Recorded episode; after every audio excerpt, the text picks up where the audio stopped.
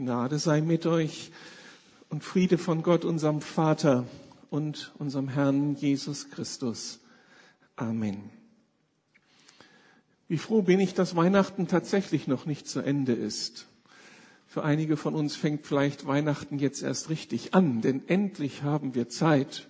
Für uns selbst können wir uns auf das besinnen, was eigentlich Weihnachten ausmacht, denn die Geschenke sind gekauft und weitergegeben können wir nicht mehr viel verändern. Entweder haben sie Freude bereitet oder auch nicht. Mit dem Braten hat hoffentlich auch alles geklappt. Und von den lieben Menschen, die uns besucht haben, haben sich die meisten schon wieder verabschiedet. Jetzt kommen wir zur Ruhe. Vielleicht sind sogar schon Geschenke eingetauscht gestern. Und jetzt haben wir die richtigen auf dem Tisch. Also kommen wir jetzt zur Ruhe und besinnen wir uns auf die guten Inhalte, die sich mit Weihnachten verbinden. Wir konzentrieren uns auf das Evangelium. Und für heute Morgen ist mir eigentlich kein so klassischer Weihnachtstext wichtig geworden, sondern ein Bibelwort, das schon eine ganze Zeit lang mit mir äh, umgeht, mit dem ich mich beschäftige und das ich unglaublich herausfordernd und ermutigend finde. Und da möchte ich euch mit hineinnehmen. Es geht ein bisschen darum, dass wir nach vorne schauen auf das, was das neue Jahr bringen wird, aber auch gleichzeitig zurückschauen, um eine gute Grundlage zu bekommen für das, was das neue Jahr ausmachen wird. Glauben lernen für 2015, so habe ich meine Predigt überschrieben. Ich lese aus Markus 8, die Verse 13 bis 21. Markus 8, 13 bis 21.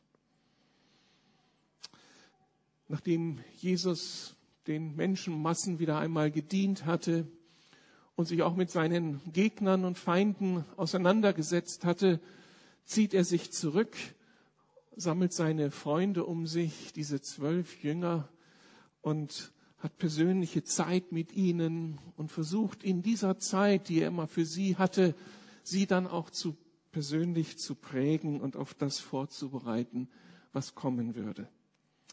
Jesus stieg also ins Boot und fuhr auf die andere Seite des Sees und seine Jünger waren bei ihm. Die Jünger hatten vergessen, Brot mitzunehmen. Nur ein einziges Brot hatten sie bei sich im Boot. Nehmt euch in Acht, schärfte Jesus ihnen ein. Hütet euch vor dem Sauerteig der Pharisäer und vor dem Sauerteig des Herodes. Da machten sie sich untereinander Gedanken darüber, dass sie kein Brot bei sich hatten. Als Jesus merkte, was sie beschäftigte, sagte er, warum macht ihr euch Gedanken darüber, dass ihr kein Brot habt? Versteht ihr immer noch nichts? Begreift ihr denn gar nichts? Sind eure Herzen so verschlossen? Ihr habt doch Augen. Könnt ihr nicht sehen? Ihr habt doch Ohren. Könnt ihr nicht hören? Erinnert ihr euch nicht daran, wie ich die fünf Brote für die fünftausend in Stücke brach? Wie viele Körbe voller Reste habt ihr damals aufgesammelt? Zwölf antworteten sie. Und als ich die sieben Brote für die viertausend in Stücke brach, wie viele Körbe voller Reste habt ihr da aufgesammelt? Sieben, antworteten sie. Da sagte er zu ihnen, begreift ihr immer noch nichts? Soweit Gottes Wort. Lasst mich noch einmal beten. Danke für dieses Wort, dein heiliges Wort. Danke für die Wahrheiten, die in diesem Wort verborgen sind. Zwar eine Geschichte, die 2000 Jahre alt ist, aber doch mit Wahrheiten, mit geistlichen Prinzipien, die heute noch stimmig sind und gültig sind. Lass uns hinter das Geheimnis dieser Worte kommen und hilf mir dazu, es verständlich zu machen. Amen. Das laufende Jahr geht unwiderruflich zu Ende und wir werden erinnert an das, was 2015 auf uns zukommen wird. Und für das neue Jahr kann ich euch sicher eines versprechen. Das Jahr 2015 wird kein Selbstläufer, sondern es wird ein herausforderndes Jahr sein. Was wir erwarten können, ist, dass uns unser persönlicher Alltag, unser Leben in Familie, unser Leben am Arbeitsplatz sehr herausfordern werden. Die Welt hat sich noch nicht verändert. Das Spiel, das alte Spiel geht weiter. Auch Gemeinde, Lukas Gemeinde muss verantwortet werden mit großen Entscheidungen. Wir haben es vorhin schon angedeutet gehört. Und wenn man dann die Medien wahrnimmt und die große politische Wetterlage sich bewusst macht, dann wissen wir, dass da ernste Zeiten auf uns zukommen und dass das alles gestaltet werden muss und hoffentlich so gestaltet werden kann von den politisch Verantwortlichen, dass Frieden erhalten bleibt, dass Gerechtigkeit gewirkt wird, dass die Völker auch in Europa gut miteinander in die Zukunft gehen können. All das wartet auf uns. All das kann uns mit Sorge erfüllen. All das kann uns verunsichern. Ich denke, als Jesus so mit seinen Leuten unterwegs war, hatten die auch den Kopf voller Gedanken an die Zukunft. Und Jesus versucht, weil er weiß, dass seine Zeit mit seinen Leuten begrenzt ist, er versucht, sie einzustimmen, vorzubereiten auf das, was kommen wird. Das versucht er in dieser Situation hier sehr deutlich. Er will seine Leute fit machen für das, was kommt. Und ich denke, dass das auch ein Ziel heute dieser Predigt ist, weil ich dieses Anliegen Jesu aufgreifen möchte. Wir sollen fit gemacht werden für das, was 2015 auf uns zukommt. Jesus machte damals seinen Leuten deutlich, dass neben all diesen persönlichen Belangen, die ihr Leben ja prägte, dass es da zwei große Herausforderungen geben würde, mit denen sie konfrontiert sein würden, die sie bewältigen müssten. Und das sind Herausforderungen, die, wenn wir das reduzieren auf die letztlichen Kernwahrheiten, die in diesen Herausforderungen stecken, die eben dann auch uns heute betreffen. Wir sind ähnlich herausgefordert wie die Menschen damals. Jesus spricht von dem Sauerteig der Pharisäer und von dem Sauerteig des Herodes, vor dem sich die Jünger in Acht nehmen sollten.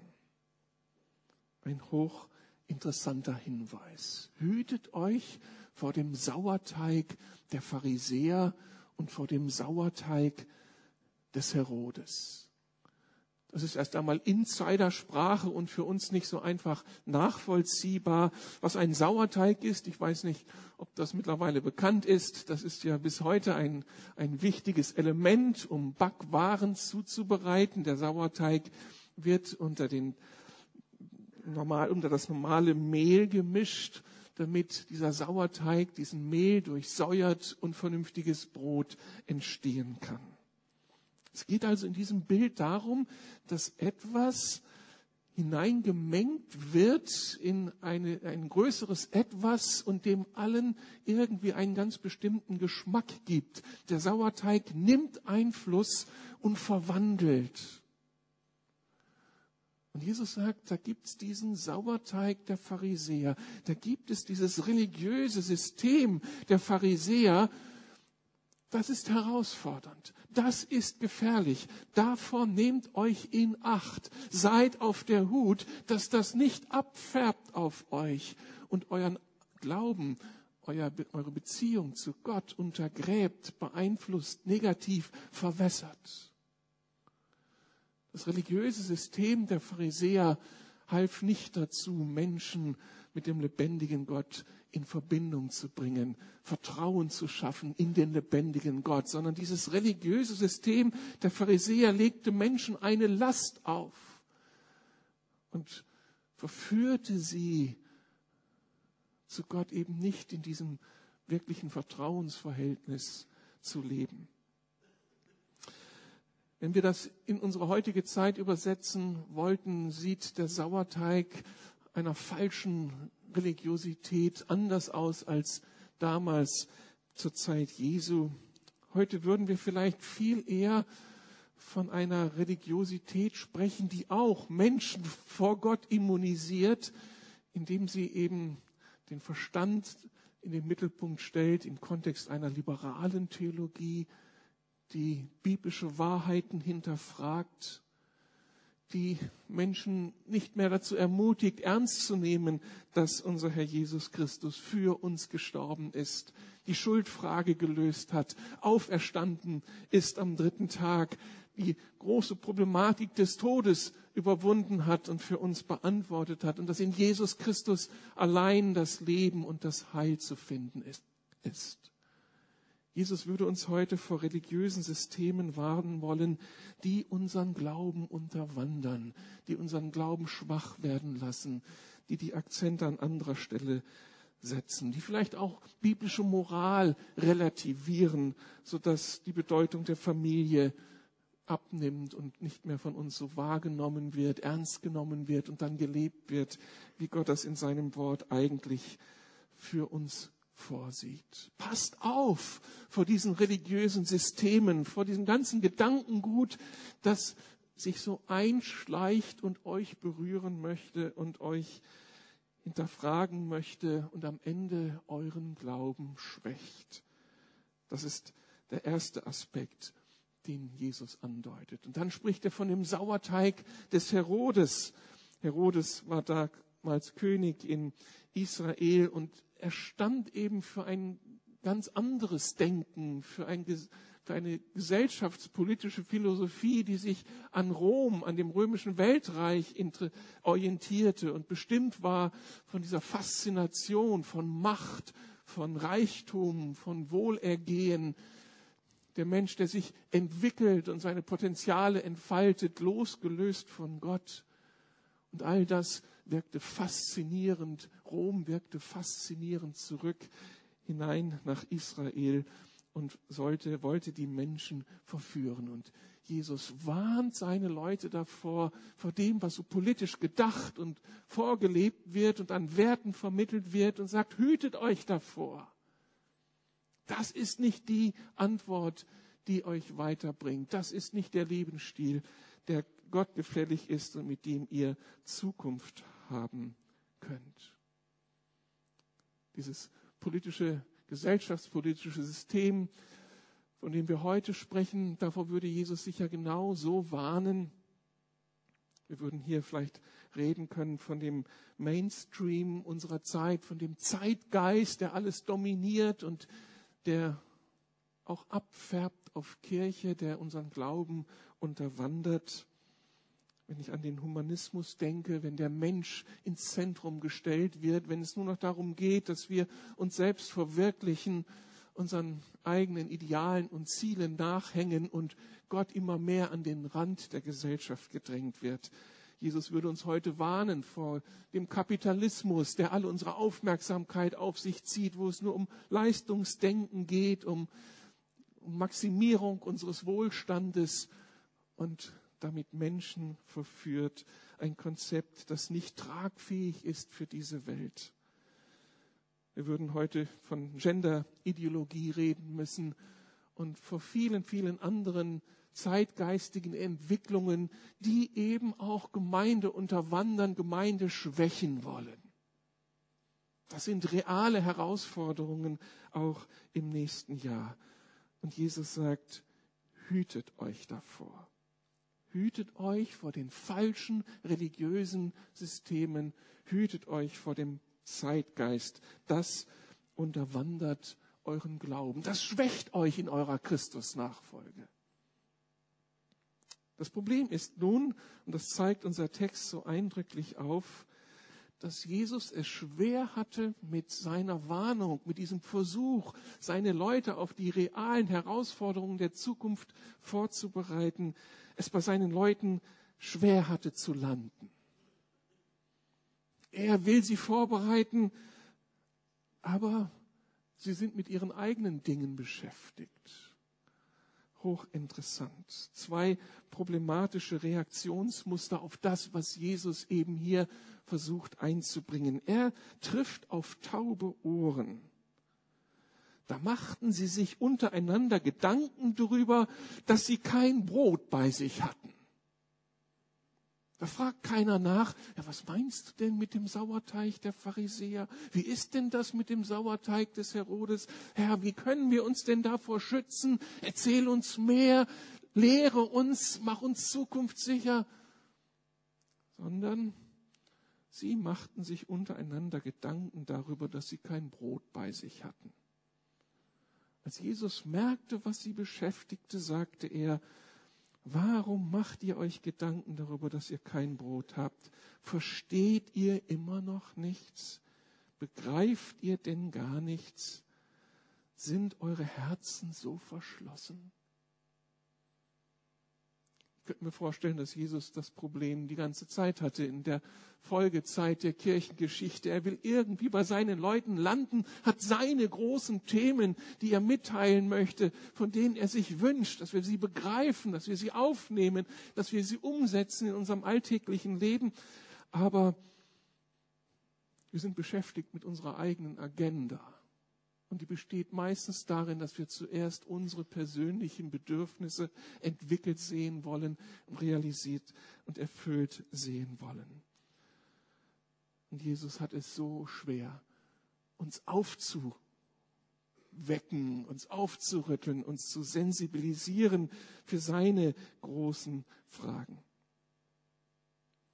Die große Frage unseres Lebens ist immer die, Wer färbt auf wen ab? Färbt unsere Umgebung auf uns ab oder färben wir auf unsere Umgebung ab? Das Programm, das Jesus vor Augen hat, ist klar. Er möchte, dass seine Leute erfüllt mit seinem Wesen, mit seiner Liebe, mit seiner Kraft, mit seiner Wahrheit ein verändernder Faktor in ihrer Umgebung sind, dass sie abfärben, dass sie Einfluss nehmen, dass sie Frieden stiften, dass sie versöhnend wirken, dass sie Dinge ins Lot bringen, die irgendwie ins, aus dem Lot, aus, aus dem Maß herausgekommen sind, dass wir befriedend, segnend hineinwirken in diese Welt. Und nun die Realität dass wir so mit unserem Alltag beschäftigt sind, dass es ums Überleben geht. Wie bekomme ich genügend Brot, um meinen Hunger zu stillen? Das kann ja ein legitimes Anliegen sein. Das muss ein legitimes Anliegen sein, dass wir uns auch um unser Leben, unser persönliches Leben, um das Auskommen von Familie kümmern. Aber hier setzt jetzt das zweite Problem ein dass nämlich die Freunde Jesu diese Sorge für ihre persönlichen Bedürfnisse nicht mit Gottvertrauen verbinden. damit kommen wir zu dem zweiten Problem. Erinnert ihr euch nicht daran, wie ich die fünf Brote für die fünftausend in Stücke brach? Das große Speisungswunder. Und am Ende gab, gab es zwölf Körbe, die übrig waren und alle waren von dem wenigen, das Jesus multipliziert hatte, satt geworden. Und dann das ein ähnliches Wunder bei 4000 Menschen, die kamen, um Jesus zu hören und dann von ihm mit diesem Wunder versorgt wurden. Die Botschaft Jesu ist so klar. Liebe Leute, in all den persönlichen Bedürfnissen eures Lebens, wenn es um Gesundheit, um, um Versorgung geht, um eure Familien geht, die Sorge darum ist völlig okay und angemessen, aber bitte, bitte verbindet das doch mit mir. Ich bin zuständig dafür. Ihr seid nicht alleine im Bewältigen dieser Alltagskonflikte. Macht eure Rechnung mit mir und ich bin der Gott, der Wunder tut. Höre ich hier einen Amen von euch?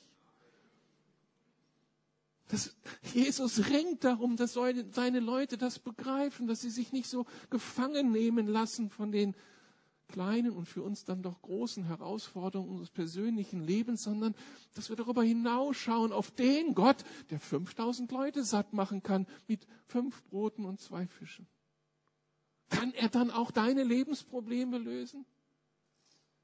Er kann. Er kann. Und Jesus sehnt sich danach, dass da so ein Grundvertrauen in uns ist, dass wir dann den Kopf frei haben für seine großen Themen und den Kopf frei haben zu erkennen, wo die Herausforderungen unserer Tage sind, um ihnen nicht zu unterliegen, sondern um sie zu überwinden und dem etwas entgegenzusetzen, nämlich dieses ganz großartige System des lebendigen Gottes. Was ist die Alternative zum Sauerteig der Pharisäer und zum Sauerteig des Herodes? Die große Alternative ist der Sauerteig des Reiches Gottes.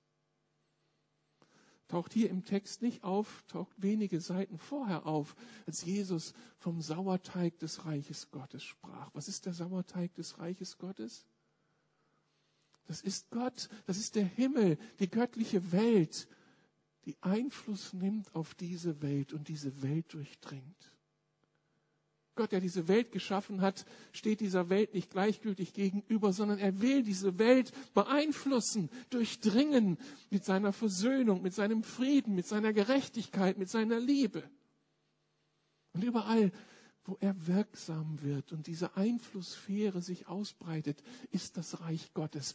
Und das Reich Gottes versteht Jesus wie diesen Sauerteig, der alles durchsäuert, der diese Welt durchsäuert der diese Welt beeinflusst, der überall schmeckbar ist.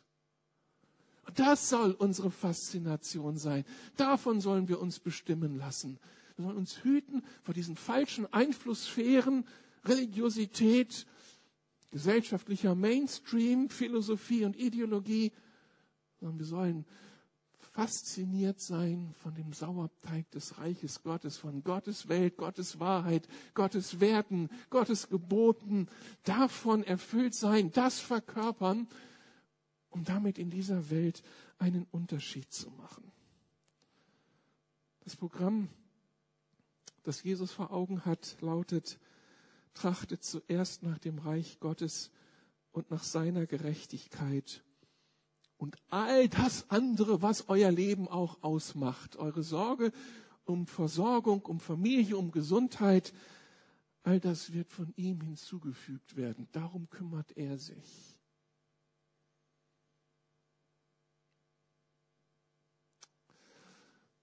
Als ich das heute Morgen nochmal so durchging, war ich so ein bisschen fassungslos, weil ich gedacht habe, was wirst du heute Morgen hier predigen?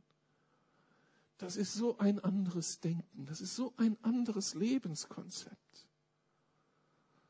Mir wurde bewusst, wie sehr wir schon beeinflusst sind vom System einer falschen Religiosität und von dem System des Herodes, eines gesellschaftlichen Mainstreams, der so abgefärbt hat auf uns, dass das alles so radikal, so fremd wirkt auf uns. Wie kannst du dir das vorstellen? So zu leben, dass du sagst, das Reich Gottes, Gottes Werte, Gottes Ziele, Gottes Berufung für seine Gemeinde, das soll mir das Wichtigste in dieser Welt sein und ich vertraue ihm einfach für das andere. Okay, ich nehme natürlich auch ähm, Verantwortung dafür, dass morgen genug ähm, zu essen auf dem Tisch steht. Aber es soll mich nicht faszinieren. Es soll mich nicht innerlich so erfüllen, dass kein, kein Kopf und kein Herz und keine Zeit und keine Freude mehr dafür ist, das große Ganze des Reiches Gottes zu sehen, zu sehen, Gottes Herzschlag aufzunehmen und dann in dieser Welt tätig zu werden. Die große Alternative ist der Sauerteig des Reiches Gottes. Stellt euch das vor. Gott ist in dieser Welt präsent. Überall können wir seinen Einfluss schmecken.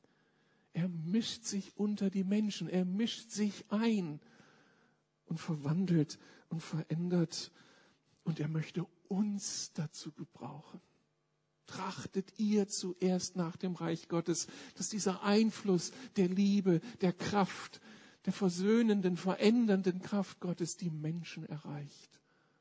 Und bitte vertraut mir doch, dass ich für alles andere Sorge trage. Stellt euch mir. Die Konsequenz, die ich aus all dem ziehe, lautet für mich, lerne glauben. Lerne glauben. Und da heißt es in Vers 18, und das kann so ein bisschen Wegweisung sein für uns. Ihr habt doch Augen, könnt ihr nicht sehen? Ihr habt doch Ohren, könnt ihr nicht hören?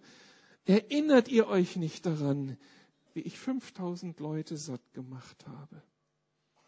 Daraus werden für mich so drei Grundbeauftragungen, drei Grundaspekte, die ich 2015 für mich unbedingt lernen möchte. Ich möchte lernen hinzuschauen.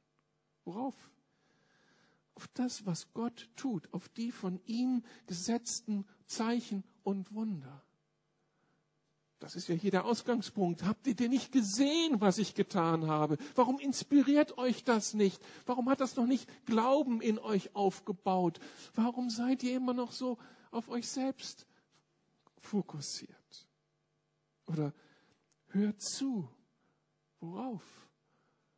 Auf all das, was uns gepredigt wird in Gottes Wort, auf die Verheißungen, auf die Wahrheiten, die uns biblisch vermittelt werden. Lass dich davon bestimmen um dann eben ein verändernder Faktor in dieser Zeit zu sein. Und der dritte Aspekt, erinnere dich doch. Und dann erzählte Jesus diese Wundergeschichten, die sie doch erlebt hatten. Wir beklagen ja manchmal, dass wir nicht zur Zeit Jesu leben durften. Also wenn wir das erlebt erleben könnten, was die Jünger erlebt haben, als sie so mit Jesus unterwegs waren, dann könnten wir vielleicht auch glauben, ist so unsere Logik. Dass das trotzdem nicht so einfach möglich war, zeigt dieser Text. Aber ich weiß gar nicht, ob wir so benachteiligt sind. Die Jünger hatten nur Jesus und das, was Jesus in drei Jahren da in Galiläa, Judäa und in Jerusalem an wunderbaren Zeichen tat. Wir leben 2000 Jahre später und wir schauen auf eine Geschichte zurück, in der Jesus Spuren hinterlassen hat, Reich Gottes Spuren in der Geschichte dieser Welt. Und die Massenmedien die ganzen Kommunikationsmittel unserer Tage ermöglichen uns, dass unser Sehen, unser Hören, unser uns Erinnern eine so viel breitere Perspektive hat, als es die Jünger je erleben konnten.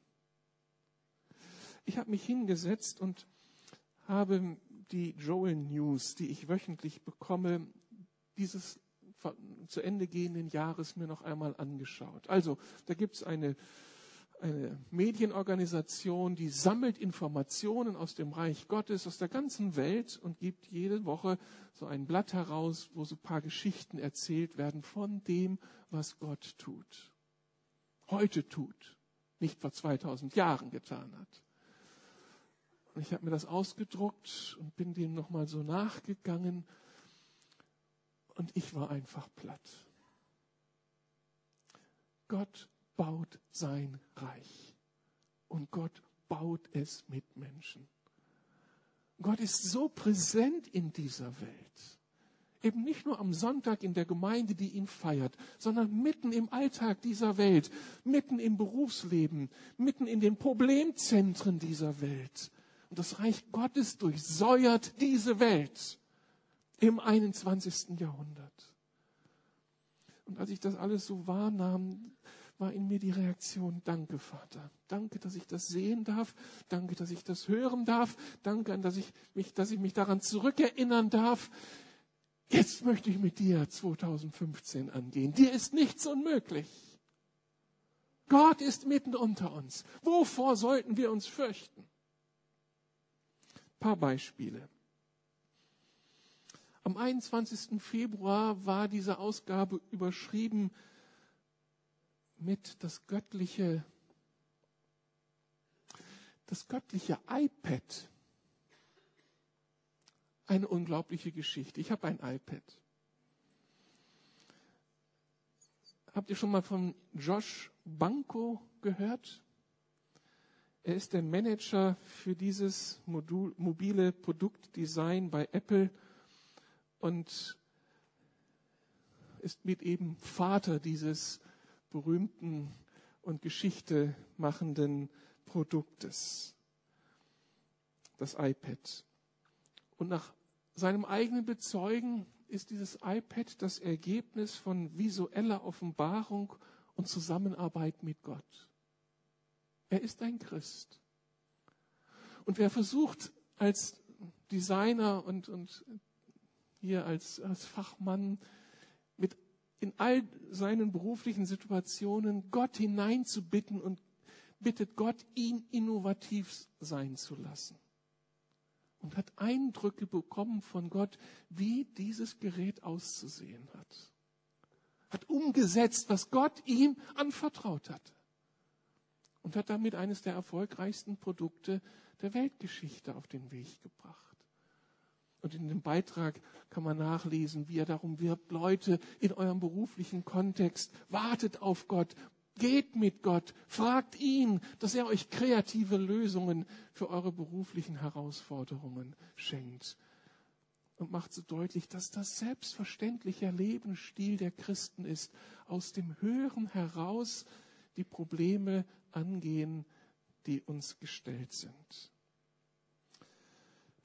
Am 27. Oktober war die News überschrieben, Wüsten werden zu Wäldern. Der Prophet Jesaja sprach einmal über neue Dinge, die Gott tut. Einen Weg in der Wildnis, Quellen in der Wüste, Ströme im Ödland, eine neue Periode des Aufblühens und der Fruchtbarkeit. Und genau das ist so notwendig in den Trockengebieten Nordafrikas, des Nahen Ostens oder Zentralasiens. Und hier kommt nun der Australier Tony, Tony Rinaldo ins Spiel, der eine Methode entwickelte, die er auch von Gott im Gebet bekam. Und seine Methode wurde zu einem der erfolgreichsten Regenerationsprogramme in der Agrar- und Forstwirtschaft auf der ganzen Welt. Bereits fünf Millionen Hektar Land wurden in Niger auf diese Weise der Wüste abgetrotzt. Und damit können 2,5 Millionen Menschen durch 500.000 Tonnen neu produziertes Getreide ernährt werden. Weil da ein Mann war, der auf Gott gehört hat. Und dem es ein Anliegen war, die Probleme mit Gottes Hilfe zu lösen. Ist das nicht genial? Wie Gott seine Leute gebraucht. Menschen wie du und ich, nicht die Superhelden, aber Menschen, die sich ihm zur Verfügung stellen, die zuerst nach dem Reich Gottes trachten wollen und die ernst nehmen, dass Gott in dieser Welt auftauchen möchte und uns gebrauchen möchte. In der Woche vorher war die Joey News überschrieben, Südafrika, Geschäftsleute werden ungeniert ethisch. Da ist von Graham Power die Rede, dem Vorstandsvorsitzenden der südafrikanischen Power Group. Und der hat der ganzen Korruption und dem Betrug in der Wirtschaft den Kampf angesagt. Und beeinflusst andere Großunternehmen und mittelständische Betriebe, fordert die Verantwortlichen heraus, unverschämt ethisch zu werden, radikal in Wahrheit zu leben. Es hat für ihn, war für ihn mit großen Opfern erst einmal verbunden, sein ganzes Unternehmen auf ehrliche Basis zu stellen. Aber mittlerweile breitet sich etwas aus. In vielen Ländern, ich glaube in 95 Ländern weltweit, gibt es mittlerweile zigtausend Unternehmer, die dieses Programm unterschrieben haben. Sie wollen mit Ehrlichkeit gegen Korruption und Betrug ihre Geschäfte abwickeln. Ein Christ, der aufsteht, der begreift, was Gottes Agenda ist, der sich dem System des Herodes entzieht, das mit allen möglichen Mitteln den Erfolg sucht, um ganz klar in Gottes Ordnung zu laufen. Und er erfährt, dass das Kraft hat und dass Gott für ihn persönlich sorgt. Oder viele Geschichten, die deutlich machen, wie Gott in und durch seine Kirche wirkt. Am 28. März waren die in Joel News überschrieben, das Wunder der Einheit. Hier wurde auf Papst Franziskus hingewiesen. der sich ja da in einer Videobotschaft an eine charismatische Konferenz gewandt hatte in den USA und dann im Herbst eben auf die Pfingstler in Italien zugegangen ist, in einem Geist der Versöhnung, der, der Einheit, das Suchen von Einheit hat er sich auf die Fahnen geschrieben. Und es ist unglaublich zu sehen, was Gott gerade in der katholischen Kirche tut. Das erfüllt mich mit großer Dankbarkeit. Gott ist dabei, seine Kirche zu erneuern. Mittlerweile gibt es über 200 Millionen wiedergeborener und geisterfüllter katholischer Christen im Rahmen der charismatischen Erneuerungsbewegung in der katholischen Kirche. Gott sammelt und stärkt und baut sein Volk auf. Am 2. Mai kam der Hinweis, dass 2030 China das größte christliche Land der Welt sein wird mit über 247 Millionen Menschen, die dann in China Christus nachfolgen. Und der äh, Typ, der diese Untersuchung angestellt hat, sagt in einem Zitat hier, Mao dachte, er könnte die Religion ausrotten und glaubte, er hätte es tatsächlich geschafft. Aber nein, das hat er nicht. Er hat auf der ganzen Linie versagt. Der christliche Glaube ist lebendiger in China als je zuvor. Und Tausende kommen zu Christus jede Woche.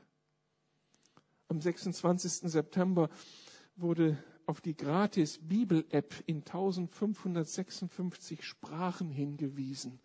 Man kann jetzt im Internet für 1500, in 1556 Sprachen das, die komplette Bibel hören. Und damit sind die Grenzen gesprengt. Selbst Menschen, die nicht lesen können, die Bibel nicht lesen können, können sie jetzt hören und damit dem Christus begegnen. Die Auswirkungen des Mobilfunks, ein Zitat hier aus dem Fax, auf die Ausführung des Missionsbefehls sind unermesslich.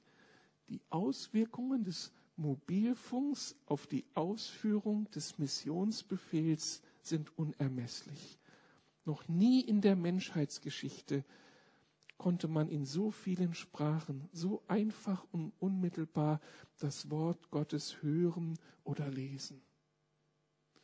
Wir leben in einer spannenden, unglaublich spannenden, erregenden Zeit. Gott ist mit uns. Wir dürfen Geschichte schreiben 2015. Wenn wir uns lösen vom Sauerteig des Herodes und der Pharisäer und uns hinwenden zu Jesus Christus, dem Anfänger und Vollender des Glaubens. Und dann ist alles möglich. Es ist alles möglich, hörst du, in deinem beruflichen Kontext. Lass uns doch zurückgehen am Montag an den Arbeitsplatz und sagen, Herr, lass mich das jetzt mit deinen Augen sehen. Ich bin nicht der große Held, ich habe nicht die großen innovativen Ideen, aber hier bin ich, ich stelle mich dir zur Verfügung. Und wenn es das ist, dass du mich, meine Kollegen lieben lässt, und wenn ich mit meinen Worten und meinem Vorbild Atmosphäre verändern kann, aber ich habe daran Anteil, dass der Sauerteig des Reiches Gottes in dieser Welt Dinge zum Positiven verändert. Das ist unsere Berufung. Und für alles andere, Herr, für alle Kämpfe, für alle Baustellen meines Lebens vertraue ich dir. Du kannst meine Familie wieder in Ordnung bringen. Du kannst mir die Gesundheit ermöglichen. Wenn ich auf dieses Jahr zurückschaue, darf ich so fröhlich bekennen, nach den vielen gesundheitlichen Herausforderungen des vergangenen Jahres, in diesem Jahr habe ich nicht einen Tag zu Hause bleiben müssen, sondern habe meinen Dienst tun können.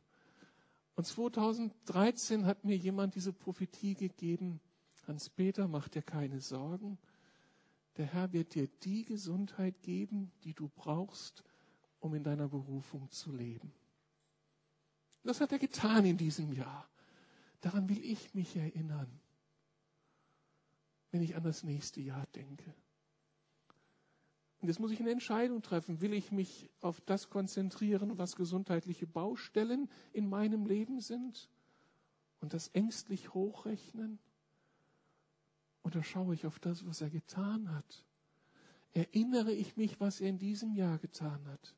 Höre ich auf das, was er mir zugesprochen hat? Und stehe ich auf für ihn in dem Wissen, dass er für alles sorgt?